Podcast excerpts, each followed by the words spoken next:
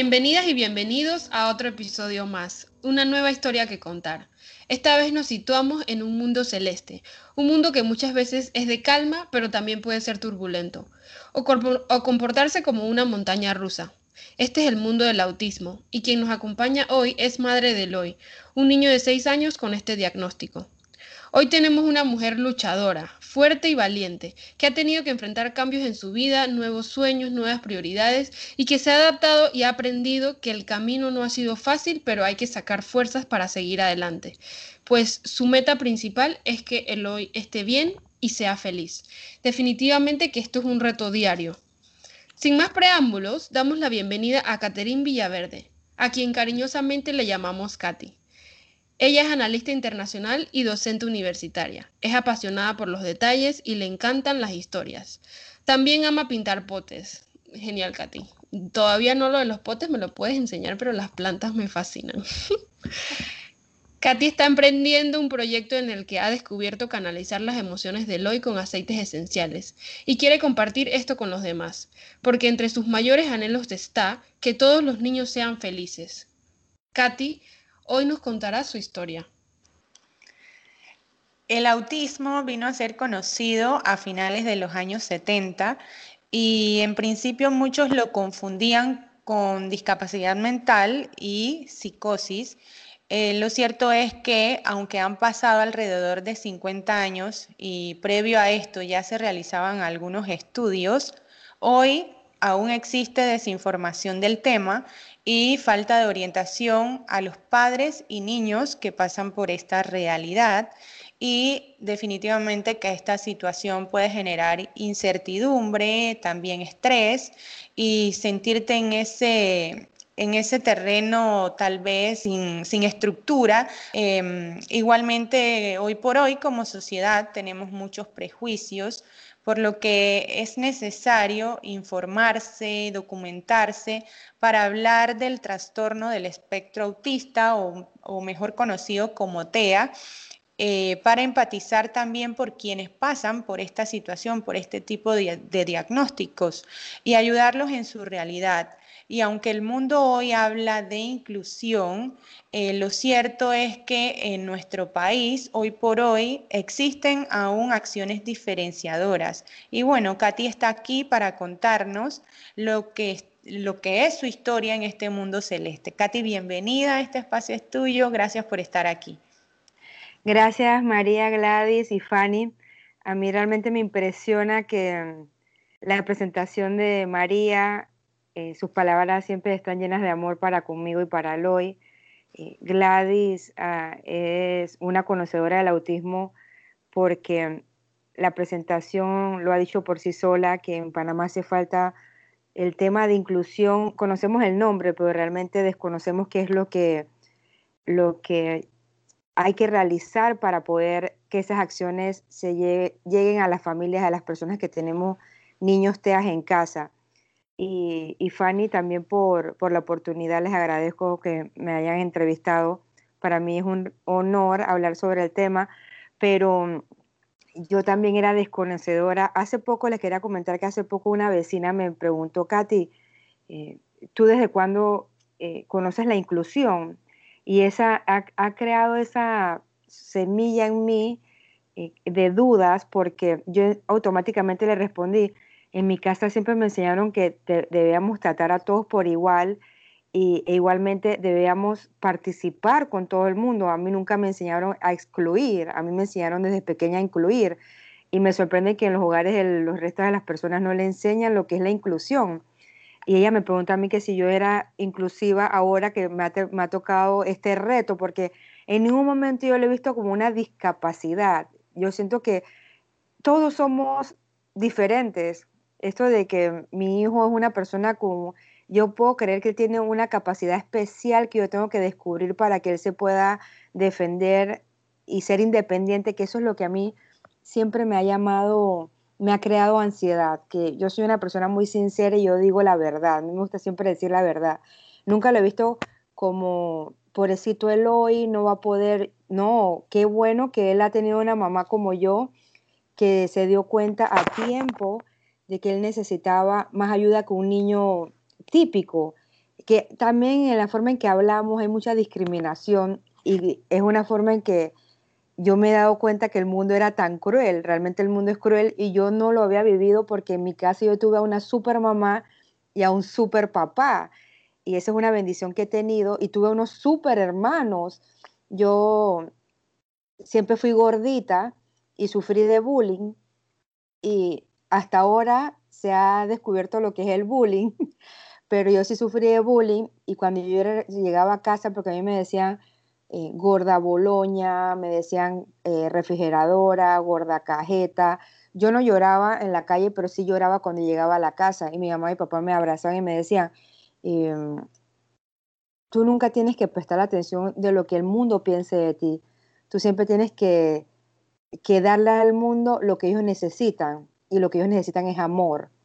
Y eso es lo que me ha fortalecido el diagnóstico de hoy porque he descubierto que las personas no sabemos qué es el amor. Hablamos de amor, pero realmente no lo ponemos en práctica. Y un niño con TEA, que muchas personas no saben qué es TEA, y yo tampoco lo sabía, Gladys. Interesante porque yo supe que es TEA desde mi diagnóstico, que fue cuando él tenía un año y medio, ya tiene seis, pero trastorno del espectro autista. Ahora yo me la paso explicando qué es un espectro, porque muchas personas no conocen el espectro. Muchas personas no saben que hay, hay trastornos en el desarrollo, en el neurodesarrollo, y que cada uno puede tenerlo, pero no han sido eh, identificados a tiempo. Y yo sí he sido, que en eso sí me he hecho flores, he sido una excelente madre para él hoy porque yo no tuve, yo no tenía esa capacidad económica de tener nanas, así que yo tenía que cuidarlo. Y cuando una mamá tiene que estar con el hijo 24/7, allí sí tú te puedes dar cuenta de algunas alarmas, que fue lo que yo que les voy a contar en la noche de hoy, era el tema que es tan importante ver los, los hitos, me decían los pediatras, los hitos de autismo. Yo, eh, ahí ese es otro tema que podría ser una entrevista sobre las vacunas, porque yo sí me di cuenta de cuando yo le puse una vacuna, una vacuna que tiene un montón de componentes al noveno mes del hoy, de, desarrollo, yo sentí que él cambió. Él siempre fue un buen niño, pero desde el nacimiento él no lloró. Yo tuve una cesárea y yo le, dije, le pregunté al doctor, pero él no ha llorado. Me dice que él estaba dormido. Y sí vi el cordón que estaba lleno de alimento, yo comía mucha lenteja y se veían las lentejas y todo. Y él hoy no lloró. Y era un bebé muy tranquilo. Entonces eh, me dice el neuropediatra, está bien que tú te hayas dado cuenta que las cosas en extremo no son buenas. Que llore mucho no es bueno, que no llore tampoco no es bueno. Siempre hay que buscar un término medio. Y cuando Eloy nació no lloró, luego me lo... Yo no me había educado en el tema de, dar pecho, porque si estuve atribulada al final de, del embarazo y me lo llegan y me lo pegan al pecho y él se pegó automáticamente.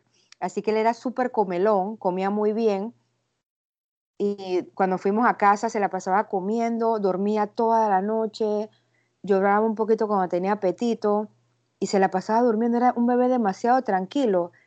Y eso sí me llamaba la atención porque mi mamá eh, eh, tiene familia en, el interior del país y, uno escucha tantas cosas que, que, repite, que repiten los papás y los abuelos y decían que el niño eh, tenía que llorar y él hoy no lloraba. Y allí ya yo me fui asustando porque era demasiado bueno. Y yo seguía una aplicación que me recomendaron alguna vez en la vida, que era Baby Center, una, una aplicación que allí yo seguí todo mi embarazo y también los primeros meses de vida de Eloy. Y Eloy no, no alcanzaba eh, las metas de desarrollo de mes a mes.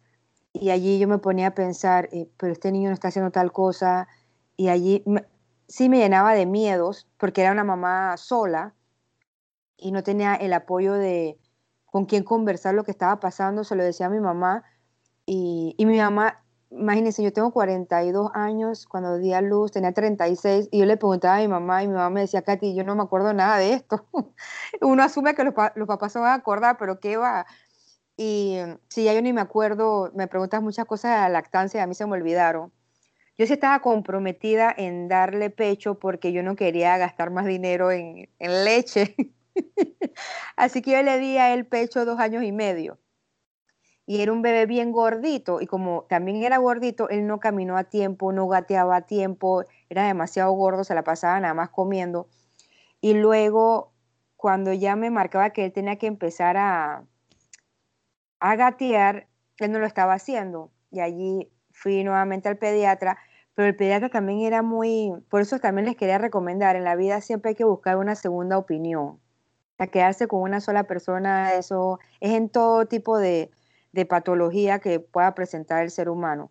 Me fui a una segunda opinión y ah, Eloy también tenía mucho, eh, durante muchos meses tenía la cabeza muy caliente y yo sentía que eso tampoco era normal, este niño porque tiene la cabeza tan caliente y el primer pediatra me decía que no, que eso era normal y que todos los niños avanzaban diferentes, pero ya al, al año y dos meses Eloy no alcanzaba ninguna de las de los de los niveles de, desarrollo, de, desarrollo que marcaban las aplicaciones.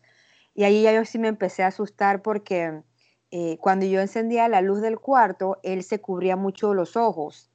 Si yo subía el volumen de, la radio, él se cubría eh, los oídos. Y esas cosas sí, era muy eh, hipersensible. Entonces, esas son cosas que también son hitos del autismo, porque creo que estos niños no vienen graduados. Esas son cosas que yo he asumido, cada uno tiene que vivir su, experiencia. Y em, lo llevé entonces a siete neuropediatras cuando tenía un año y medio, a siete, porque entré en un, momento, entré en un, proceso donde te dicen que, como padre uno eh, siente negación, y yo iba con mis hermanos. Entonces, una vez mi hermano me dice, no, tu hijo no tiene nada de autismo, ¿eso qué? Eso es mentira. Y yo me metía también en la onda de mi hermano de que no, no, eso no era. Pero no nos podemos, yo no me podía engañar porque luego me puse a leer eh, temas sobre el autismo porque fuimos a un excelente pediatra que él nada más al ver a Eloy caminar, que es a los 18 meses, si un niño con autismo eh, tú lo llamas por su nombre y no voltea, ya eso es, ya es un síntoma muy fuerte del autismo en donde tú tienes que prestar atención. Y Eloy sí se volteaba si tú le hacías un sonido. Primero le hacías el sonido y llamabas Eloy. Y el iPhone del neuropediatra, eh, el, no, él era un pediatra, me dice, usted necesitaría visitar a un neuropediatra. Y entonces ahí me asusté porque cuando él me dice neuropediatra, también me da una batería, digo yo, de otros especialistas. Me mandó donde un terapeuta ocupacional, me mandó donde un fonoaudiólogo, me mandó donde un psiquiatra. Son como cinco especialistas que tienen que ver a tu hijo de ahí en adelante. Y yo me asustaba por el tema económico, cómo yo voy a pagar todo esto. Que eso es importante también que quería mencionar en el día de hoy, que muchas personas que saben del diagnóstico de hoy eh, me han empezado a llamar porque ven hitos en los hijos, pero no, puede, no, no puedo asegurar que es autismo. Son tantas cosas que existen que no se hablan, pero que si tú ves algo que no es normal en el desarrollo de tu hijo, tú tienes que ir a un especialista. No por mi diagnóstico es que yo te voy a asegurar de que tu hijo tiene autismo, pero muchas veces sí me doy cuenta con el tema del habla, que hay una mala eh, concepción de eso en Panamá, que dicen que los niños varones demoran en hablar. Yo no sé quién inventó eso y lo hemos ido repitiendo y repitiendo y repitiendo, y eso científicamente no está comprobado, que dicen que los niños son perezosos y que hablan cuando le da la... No, no, hay que estimularlos. Yo tengo una gran amiga que su, su hijo tiene autismo y ella pensaba también lo mismo, mi hijo no va, mi hijo va a hablar más adelante y el hijo tiene siete años, vive en Estados Unidos y no ha sido aceptado en la escuela porque no habla, porque ya no lo estimuló por la mala práctica del panameño de estar repitiendo que porque el niño es varón demora en hablar. Eso no es cierto. Hay que estimular. a, los, a los 18 meses Eloy no, no pronunciaba, no decía, no balbuceaba nada, nada, ni mamá, ni papá, ni gugu, nada, nada. Y eso a mí también me tenía muy preocupada porque yo soy hablantina y yo quería que mi hijo hablara. Y porque él no hablaba, él se autolesionaba. Él se autolesionaba, íbamos en el carro y él se golpeaba la cabeza con el vidrio. él en un momento de la desesperación rompió el, imagínense la fuerza que tenía ese niño. Ahí ya tenía como dos años y medio. Se salió de su asiento y me rompió el, em, retrovisor del carro, lo aló y lo, y lo, despegó. Y esas cosas, esas reacciones así agresivas también tenían que ver con el autismo, porque no sabe canalizar bien sus emociones. Su manera de expresarse, es como su manera de expresarse. así mismo es. Y em, ¿Me quieren hacer alguna pregunta? Porque... Disculpen. Sí, tranquila. No, no, no, la verdad es que yo estoy muy cautivada con todo lo que estás diciendo.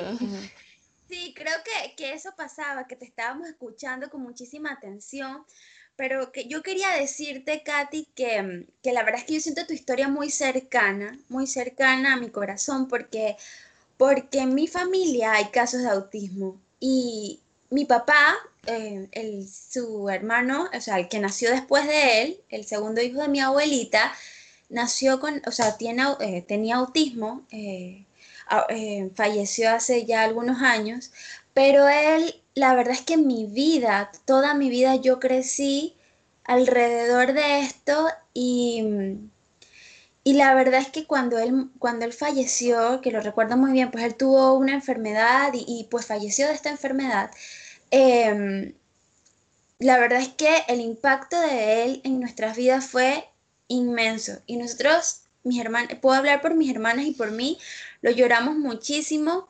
Y en ese momento yo siento que yo, aunque toda la vida lo había traído conmigo y lo había, y pues lo había vivido, no fue hasta, hasta cuando, cuando él falleció que yo verdaderamente entendí lo importante y el impacto de, que él había tenido en mi vida. Yo, yo creo que tanto él, y bueno, también tengo un primito que, es autista, em, el detalle y, esto y me impresiona mucho esto que hablas de la fuerza de Eloy para y su manera de expresarse porque yo lo veía en mi tío y lo veo en mi primito em, es impresionante pero también es, muy gratificante cuando ves la alegría. O sea, podemos verlo o, de repente lo comentabas un poco en el momento de, del querer decir algo y no saber cómo y no poder cómo, pero luego en el momento de la alegría también es una cosa maravillosa. De repente no sé cómo expresarlo ahorita, pero me emociona muchísimo recordarlo. Em, pero siguiendo tu historia, Katy, bueno, creo que tenía que expresar un poco eso, que me sentía muy cercana a tu historia. Em, pero siguiendo lo que nos contabas, yo quería preguntarte, cuando tú recibes el diagnóstico de Eloy en ese momento, porque yo me imagino que, que quizás venían ideas, pues comentabas estas conversaciones con tu hermano, pero no hay certeza de eso sino hasta cuando está el diagnóstico. Entonces yo quería preguntarte un poco cómo fue o cómo te sentiste justo cuando recibes el diagnóstico y qué vino a partir de eso, qué vino en la vida de Katy y, y de Eloy y de quienes rodean a Katy y a Eloy a partir de este diagnóstico? Gracias, Fanny. Muy linda pregunta y la he estado pensando todo este tiempo y, se lo dejé a Dios. Le dije que pusiera sus palabras en, mi boca en este momento. Y luego de los, siete pediatras, eh, vino entonces el neuropediatra, que yo no sabía ni que eso existía. Y yo quería el mejor, porque a mí me gusta cuando son temas de expertos ir a los mejores y me fui a la mejor que de Panamá, que es la, la neuropediatra, la doctora Noris Moreno de FLAC, y no había cupo, había que esperar casi un año para poder atenderse con ella. Y bueno, estuve que, tuve que esperar el tiempo para, para poder eh, recibir un diagnóstico y apenas que entramos a su consultorio, ella me dijo eh, trastorno del espectro autista, apenas que lo vio. Wow, y, wow. y sí, increíble y me dice, y estás a tiempo de poder estimularlo para, para poder que él alcance eh, todo lo que tú quieres en la vida, pero desde ahora tienes que hacerle un encefalograma y allí sí sentí un temor porque que es encefalograma, que hay que dormirlo, que hay que poner unos, unos cables en, en su cabeza, lo tienes que traer dentro de una semana y allí sí empezaron a llegar los temores, pero ella es un excelente, eh, no sé, ser humano dentro de todo y ella sí me vio nerviosa y me dice, yo te voy a dar eh, una guía de los pasos que tienes que seguir, pero tú como mamá, y eso me gustó que me dijo, siempre tienes que seguir tus instintos. Eso es importante. Tienes que saber escuchar a, tus a tu hijo y primero, para que tu hijo esté bien, tienes que estar bien tú. Tienes que cuidarte mucho tú. Y de allí salimos eh, donde ella me dice, ¿qué es lo primero que quieres estimular? Y le digo, yo quiero lograr que hoy tenga contacto visual, porque hoy no tenía contacto visual, que eso es otra cosa que les quería comentar. Íbamos a fiestas y hoy que también he aprendido en el camino del autismo, uno suele decir, y eso no, eso es un poquito también distante cuando uno habla así, que uno dice, ellos viven en su mundo, ellos no viven en su mundo, ellos viven en nuestro mundo, y el mundo es de todos. Así es. Y, yo decía, yo pecaba en eso, le decía, y él hoy se va para su mundo, pero no, realmente él no está en su mundo. Nosotros no conocemos el mundo de él, que él deparaba en cosas que, que yo no le llamaba la atención. Él eh, busca eh, partes del carro que a mí no me llama la atención, pero a él sí, y esas partes existen, así que eso también forma parte de nuestro mundo. Y la neuropediatra me, me, aconsejó seguir mis instintos, que eso es algo que quiero, es, un, es una, un mensaje que quiero aprovechar, enviar por esta vía. Y mm, de allí fuimos a donde otra experta, yo lo que quería era conseguir contacto visual y luego estimular el habla. Y para hacer eso teníamos que ir a una terapeuta de terapia ocupacional. Y fuimos donde Carolina Ferrer.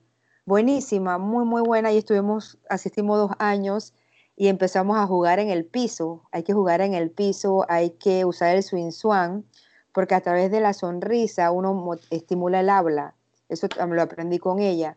Y con él yo pasaba en el swing swan más de una hora. Y provocaba su sonrisa, quería que él se riera, que se riera, y allí fuimos estimulando el habla. E igualmente no podíamos tampoco, porque uno también puede sobreestimular, imagínense qué delicado es todo esto, porque si pasábamos más tiempo en el, en el swing swan, eh, también podría hacerle daño a él.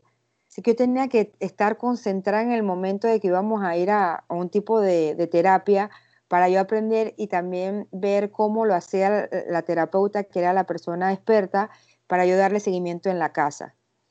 Em, esas son cosas que a mí me, me, llamaban la atención porque yo también estaba aprendiendo en este mundo del autismo y también quería resaltar lo que dijiste, que tu tío era, era autista. Eso también está mal dicho y lo he aprendido ahora. Se dice una persona con autismo y yo también lo digo a veces, él es autista, pero eh, no lo digo mucho porque ya me estoy dando cuenta que a veces él también se lo puede creer y eso es una etiqueta.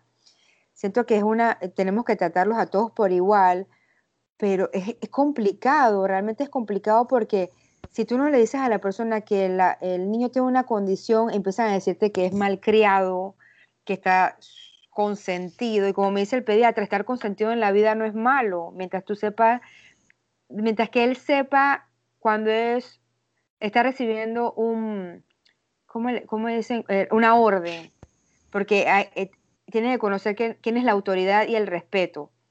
Y también con el autismo pude aprender que tenemos que con él practicar lo que es anticipar, anticipar lo que va a pasar. Eso lo tuve que desarrollar yo también porque yo sabía lo que iba a pasar. Hoy vamos a ir al súper, nos vamos a montar en el, en el carro, después nos vamos a bajarse. Ahora tengo que anticipar todo y ahora él me lo dice a mí. Él me dice, ahora nos vamos a bañar, nos vamos a cepillar los dientes porque tuve que empezar a utilizar lo que le dicen pictogramas en la casa para organizar las rutinas cuando él no hablaba. Pero ahora como habla muchísimo, él es el que me repite toda la rutina.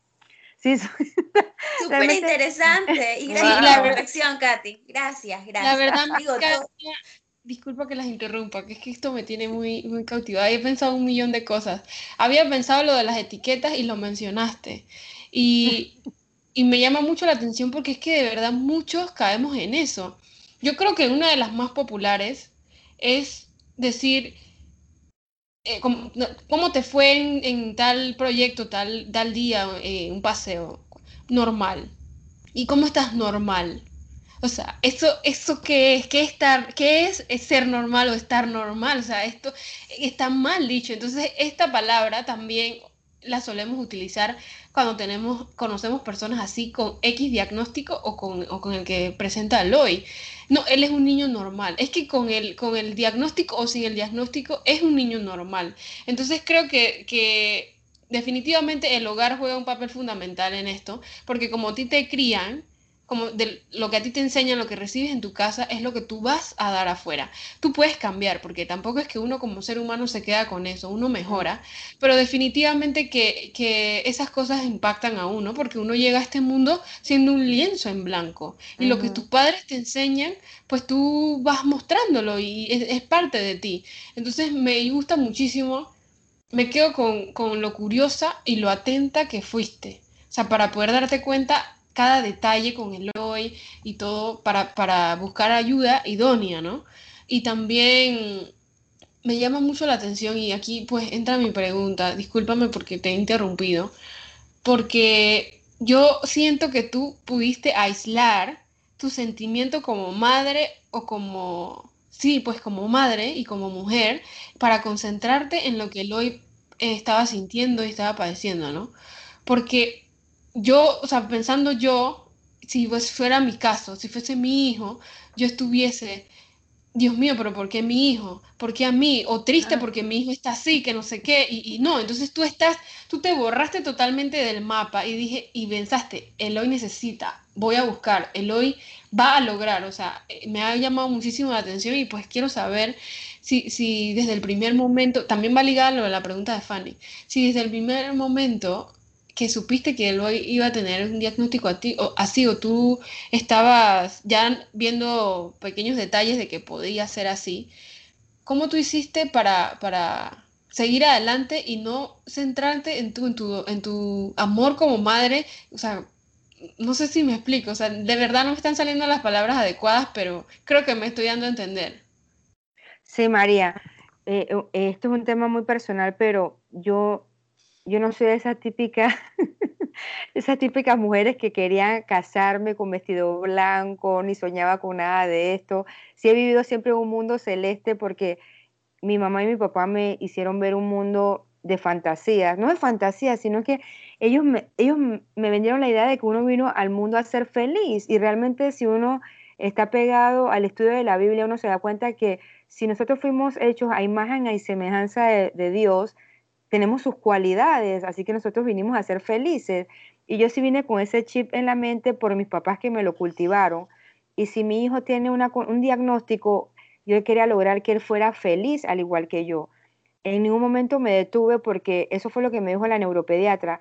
Usted no esperó y cuando uno reacciona con prontitud, uno puede marcar la diferencia en la vida de estos niños. Entonces yo no tenía tiempo de ponerme a preguntar, a cuestionar a Dios si nunca lo había cuestionado, porque toda mi vida, gracias a Dios, fue una niña feliz, yo lo que me puse a pensar, esto es otro reto, esto es otro reto y ahora en el camino me he dado cuenta que ha sido un reto para yo poder ayudar a otras familias. Y ayuda a familias que me piden ayuda, no a los que yo veo porque muchas veces sí veo a niños que necesitan ayuda, pero es un tema tan personal que uno no puede uno, tiene, que ser muy cauteloso y saber a quién uno puede decirle, oye, tu niño necesita un tipo de estimulación, porque puedes herir tantas, no sé, se pueden herir susceptibilidades y se pueden herir personas sin uno quererlo hacer. Y también me he dado cuenta que lo de las intenciones, uno puede tener la mejor intención, pero si la persona no te pide ayuda, no lo hagas. Tienes que eso es otra cosa que aprendí en el camino, a pedir ayuda. Yo no sabía pedir ayuda. Y yo cuando empecé a leer sobre el autismo, no tuve tiempo de, de, perder el tiempo, porque yo tenía que ganarle al autismo. Si me, hasta ahora, hasta los siete años, es, es el momento en donde eh, se está desarrollando la mente de Eloy, toda la etapa del neurodesarrollo hasta los siete años. Yo quería meterle eh, todo lo que pudiera en estimulación y todo lo mejor para él hoy, porque yo quiero que él sea un niño independiente. Realmente lo que a mí me importaba es que tuviese el contacto visual cuando lo llamaba, quería que hablase, quería que dejara de autolesionarse. Y ahorita sí, lo, lo que estamos eh, enfrentando es el tema de que aún no sabe canalizar bien sus emociones, no sabe manejar el no, cuando le respondes no, así que yo he tenido que cambiar mi lenguaje y me cuesta muchísimo todavía no mencionar no, porque estamos sumergidos en el no, que pareciera que fuera una cosa normal, pero no, el no no es bueno. el no no es bueno. Y como yo le digo a mis amigas, ¿a ti te gusta cuando tú quieres algo que te digan que no? Y me dicen ellas, eh, nunca lo había pensado. Bueno, él hoy sí lo sabe. Él no quiere que le digas que no, él quiere todo lo que él pide. Y no sabe liberar, no sabe manejar, porque me ha pasado, hoy me pasó, y lo que hice fue que le dije, Eloy, estoy cansada porque tengo que luchar con él o del no. Y lo tuve que meter al carro y ahí él empezó a patalear y todo lo demás hasta que se le bajó la energía. Pero el no es dificilísimo para todos, pero para él mucho más. Y qué otras cosas les iba a comentar de, de, al recibir el diagnóstico. Yo di prioridad a las necesidades de mi hijo, no a las mías, porque ya yo viví y si mi compromiso fue traerlo a él al mundo, yo quiero que él tenga la mejor mamá y ese era mi compromiso desde un principio, desde que yo recibí esa prueba positiva de que yo estaba embarazada, porque yo antes de, tener a Eloy, yo tenía un diagnóstico de quistes poliquísticos y ovarios poliquísticos y no podía tener bebé, tenía que hacerme tratamiento. Y con Eloy no tuve que hacerme tratamiento y realmente yo tomé a Eloy como una bendición. Y si yo pude tener a Eloy sin un tratamiento es porque yo tenía que ser una buena mamá para él. Entonces no tuve tiempo de, entrar en negación, ni de cuestionar a Dios, ni de cuestionar al mundo, sino que esto es lo que tengo y con esto tengo que trabajar. Eh, lo que tenía en ahorros lo invertí en estimulación, pero eso es otra cosa también que les quería comentar en Panamá y en el mundo hay muchas personas que engañan y juegan con la esperanza de los papás de los niños con, dentro del trastorno del espectro autista. Y hay personas en Panamá que venden píldoras que cuestan 10 mil dólares y prometen que los niños van a salir del trastorno. Y bueno, juegan con la ignorancia de los papás porque hay muchos papás que sí se detienen y que se frustran y que su matrimonio no funciona, que se separan, porque un niño TEA es una cosa seria no solamente para la mamá y el papá, sino para el mundo que lo rodea y también para la sociedad y para la familia. Y eso quería aprovechar para, para comunicarles que yo quisiera uno de mis grandes sueños, yo soy muy soñadora, es tener una fundación para familias con niños con diagnóstico TEA, porque esas familias necesitan también tener su espacio y saber comunicarle a su familia. Esa es otra cosa importantísima, cómo comunicarle a tu entorno que tu hijo tiene un diagnóstico TEA. eso, es, muy, muy difícil, hasta yo para comunicarle a mis hermanos. En eso sí no fui muy valiente, María. Yo me cerré en mi concha. Ah, eso es otra cosa, el hoy es literal. Cuando yo digo un término así, me encerré en mi concha, me pregunté, ¿qué es eso, mamá? Y tengo que estar todos los días... Eh, a, veces hasta explicándole y dándole detalles, ¿no? Porque él es literal, literal, y muchas veces no quiero estar explicando porque agota, yo lo amo, pero... pero no te creas que también cuesta con, eh, con mis hijos, me, también me pasa igual porque a veces tú explicas y dices es por esto y, y, por qué mamá y por qué y por qué. O sea, yo creo que es el crecimiento de los niños. Eh, de verdad que eh, todo lo que has mencionado, Katy, admiro tu fortaleza. Eh, se nota que eres una mamá luchona y que eso te lo ha dado, pienso yo que la actitud positiva que has mantenido en, esta trayectoria desde que tuviste el, tema del diagnóstico con, con Eloy, también tu confianza en Dios y esta meta que tienes. O sea, es muy importante tener eh, este sueño, o sea, si tú tienes este sueño, tú lo visualizas, trázate eh, esta trayectoria de poder lograrlo y de poder hacerlo realidad. Eh, yo te comentaba, pues cuando estábamos haciendo el contacto, que igual yo tengo un sobrino con capacidad especial y una de las cosas que te escuchaba eh, cuando mencionas a Eloy, no lo conozco, pero, pero una de las cosas que adoro de, Saúl es estos abrazos que da. O sea, eh, es un abrazo tan fuerte y tan sincero que tú lo sientes, un abrazo y un beso tan profundo que, que eso, eh, pienso yo, que, que, lo hacen los niños con capacidad especial porque como tú dices, ven otras cosas que realmente nosotros no vemos, sienten otras cosas que realmente nosotros no vemos. Y bueno, eh, yo sí quería preguntarte en el tema de la educación, porque nosotros, pues aquí en Panamá, eh, los padres, los papás hacemos eh, este gran esfuerzo de, llevar a nuestros hijos a escuelas privadas, porque en teoría el sistema es mucho mejor que, que el sistema de las escuelas públicas. Y lo que conozco por, por mi prima, la mamá de Saúl, es que este, las escuelas privadas que tienen este sistema de inclusión, pues eh, básicamente sí, depende de un diagnóstico, eh, de la clasificación del diagnóstico que, tiene el niño, pero en varias eh, de estas fases el niño debe tener un tutor y los padres deben pagar por un tutor más la mensualidad de la escuela. esto en una escuela privada y obviamente para clase trabajadora se hace un poco difícil o inalcanzable, porque básicamente, o sea, si ya hoy por hoy tú o, o yo tengo que pagar por una mensualidad que es un poco costosa, ahora imagínate pagar un tutor. Y eh, las escuelas públicas que hay, que tienen el sistema de inclusión, eh, son bastante limitadas, los cupos son muy correteados, ¿no? Entonces, eh, eso por esa parte, también sé que hay temas de fundaciones, pero con, cuando hablas de fundaciones es toda eh, la academia para niños con capacidad especial y básicamente, o sea, no tienes como que estos niños tengan esta interacción con otros niños. Entonces, te quería preguntar, pues, en esa línea, eh, ¿Cómo ha sido tu experiencia en esta trayectoria en el tema escolar de Eloy? Eh, si tienes algo que, que de repente aportar o ayudar a quien te escucha para que también los padres que, que te escuchan tengan una orientación en este tema.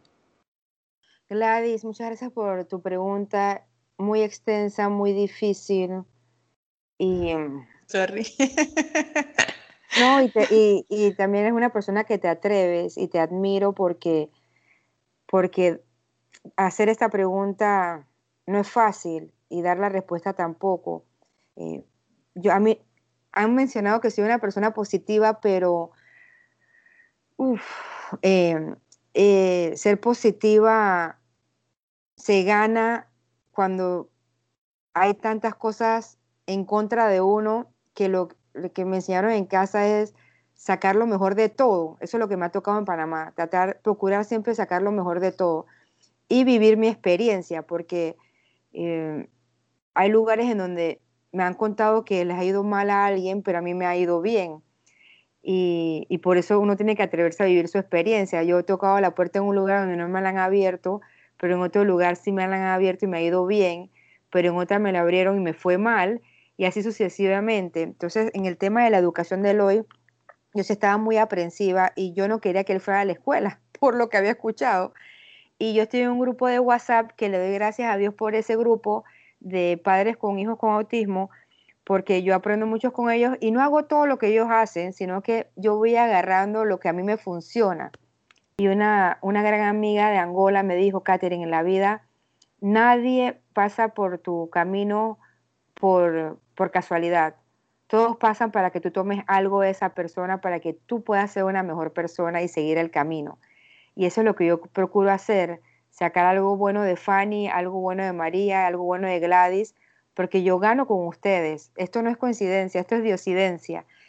Y es, lo mismo que de tu historia aprende. De tu historia aprendo.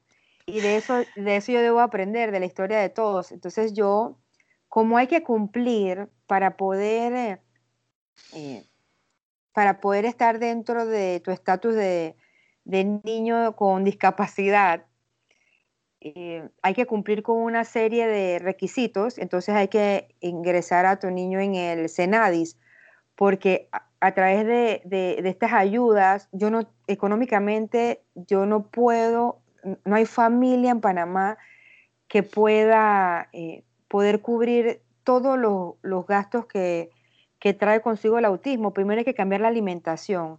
Segundo, hay que hacer unos exámenes de sangre que yo todavía no termino de hacerlo por el tema de los metales pesados. Em, eh, eso del tutor, eso a mí me parece una locura, Gladys. eso te lo tiene que dar el sistema. Y, nosotros fuimos al IPE. Inalcanzable. Inalcanzable. Nosotros, nosotros fuimos al IPE y yo no tenía para el tutor, pero en su momento yo, tuve, yo tuve una persona que era el tutor de Eloy porque yo empecé a, a incluir a Eloy en, en, temas de deportes para descubrir cuál era el deporte que a él le gustaba para que canalizara su energía. Y lo importante que es los niños con autismo que sepan nadar, porque ellos, ellos no tienen miedo al mar, así que ellos van y van corriendo, aunque no sepan nadar, todo el mundo me dice de chiquitito, pero Eloy sabe nadar y que no, él no, él no, él no sabe lo que es, el peligro que representa tirarse al mar. Y allí fue donde empecé entonces a tocar puertas, Gladys, y en la vida, si tú das amor, tú vas a recibir amor. Tú recibes amor de formas inesperadas y no sabía que yo en mi camino he ayudado a tantas personas que, me, que en este momento sin tocar la puerta me siguen ayudando. Y me, llamó, me llamó una, gran, gran, una grande amiga y me dice, he podido conseguir que, que una fundación te apoye para que él hoy vaya a clases de natación privadas en un lugar Aquatics. Y digo, ¡ay, Dios mío, Aquatics! Ese era mi sueño. Va a tener su tutor y, y, eso no lo tuve que cubrir yo, gracias a Dios. Y el, el tutor que sí le estaba dando clases de tenis, como quiere tanto a Eloy, él lo llevaba a las clases mientras yo estaba en el, en el trabajo. Entonces, este tutor fue quien me dice, yo sé que tú no puedes durante el día llevarlo, yo lo voy a llevar al IPE. Entonces, Eloy empezó en la escuela para sordos, es donde están los niños con autismo dentro del IPE, pero como el espectro es muy amplio, ya yo había pasado por esa etapa en donde Eloy se quitaba la, la, ropa, porque él no toleraba la textura. Y él, él no imitaba, sí, todo le incomodaba. Y él, eh, él, habíamos superado muchas etapas que realmente esta, esta entrevista se nos va a quedar corta, tenemos que hacer como cuatro episodios. de, verdad, de verdad que sí, eh, Katy, porque he aprendido mucho hoy y, estoy cautivada, como lo dije al principio, estoy cautivada. y para seguir lo de la pregunta de Gladys, Gladys, porque ese sería un solo episodio, fuimos a cumplir con los requisitos que había que ir al IPE, pero en el IPE el espectro meten a todos los niños en un solo aula. Y entonces yo había superado tantas cosas del autismo que él ya estaba empezando a imitar a sus pares. Él no imitaba a sus pares cuando tenía dos años, pero después de los dos años sí empezó a imitar pares y lo que imitaba eran cosas que ya nosotros habíamos superado. Entonces llega, llega a la casa y él está haciendo cosas que ya yo había invertido en estimulación para que no las hiciera y las estaba haciendo y lamentablemente lo saqué del IPE, lo saqué porque, porque no estábamos ganando lo que yo quería y la maestra del IPE renunció y, la cambiaron para otra sede en Chorrera y era con la que yo tenía, eso es importante en el, tema de autismo, tener conexión con las personas que tratan a tu hijo. Y, ahí no había conexión con la próxima, ni él hoy tenía conexión y te das cuenta, él, yo digo que él es mi man, porque él es una persona, aunque suene extraño, él es un niño de vibras. Y, y si en un momento él a ti no te quiere, yo sí presto atención en eso. Presto atención porque algo está pasando, no estamos vibrando igual. Eso yo lo aprendí ahora. Yo no sabía nada de esas cosas porque, porque nunca me había interesado, pero en el tema de autismo lo he ganado con mi grupo de WhatsApp que te comenté. Entonces cumplimos con el IPE y me retiré muy elegantemente y empecé entonces a, invertir nuestro tiempo en terapias de deporte, ay, musicoterapia musicoterapia es muy, muy, muy bueno. La musicoterapia es una cosa que le tengo que agradecer a la Fundación de Danilo Pérez, porque yo le escribí a Patricia Zárate pidiéndole ayuda, que yo quería que mi hijo fuera candidato a una beca y nos dieron la beca también. A mí me emociona escuchar este, esto que cuentas porque yo he sido por muchos años voluntaria y staff de la fundación y de verdad que yo he visto la alegría de los papás y de los niños en estos eventos de musicoterapia y la verdad es que a mí me parece, o sea, creo que no tengo palabras para explicarlo, es grande. Luego entonces llegó el momento de inscribirlo en la escuela. Yo estaba asustadísima porque pensé que el sistema no estaba preparado y la que no estaba preparada era yo, porque tenía muchos temores. Qué bueno, Katy, de verdad que, te expreses de personas así que, y que has recibido ayuda, ¿no? Con, estas personas que han querido estar para ti y para el hoy, porque creo que todo va ligado con, lo que tú mencionabas al principio, que tú te, tú te has donado, has donado tu corazón, tu mente, tu alma para que el hoy esté bien y sea feliz y él pueda disfrutar de todo lo que, lo que, lo que está alrededor de, él, pues su mundo y nuestro mundo, como tú mencionabas. Entonces, eh, creo que tú lo, tú lo has sembrado y por eso has recibido personas así en tu vida y que han estado presentes para ti y para Eloy. Y de verdad que, como te mencionaba, me quedo con que has sido una madre muy curiosa y entregada y por eso has podido darte cuenta a tiempo. Y definitivamente, como, como tú mencionaste que te enseñaron en casa, el amor es, el, es un idioma universal y tú estás, tú estás enseñándole a Aloy mediante esto, ¿no? Mediante este idioma universal que es amor. Y de verdad estamos muy contentas de, tenerte en este, este episodio y estoy segura que las personas que nos escuchen van a estar súper atentos y hoy todos aprendimos a cómo llamar a estas personas que son parte de nuestro mundo, ¿no? Y que definitivamente tenemos que aprender de ellos. Sí, Katy, la verdad es que como tú comentaste, em, creo que eh, podríamos tener muchísimos episodios más, pero ya ahorita se nos acaba el tiempo y verdaderamente estamos muy agradecidas porque compartieras esta historia con nosotras. De verdad que, que estamos muy contentas y te agradecemos de todo corazón. Deseamos que sigas encontrando pues esa fuerza y esa perseverancia para dar lo mejor para el hoy digo, no dudamos que así ha sido y yo creo que puedo hablar por María y por, Gladys también, te admiramos muchísimo, estamos seguras que, va a seguir siendo así y sabemos que tu historia ayudará a muchas personas y que quienes nos escuchan tomarán lo que, todo lo que nos has contado de la forma en que mejor les aplique a ellos para su realidad.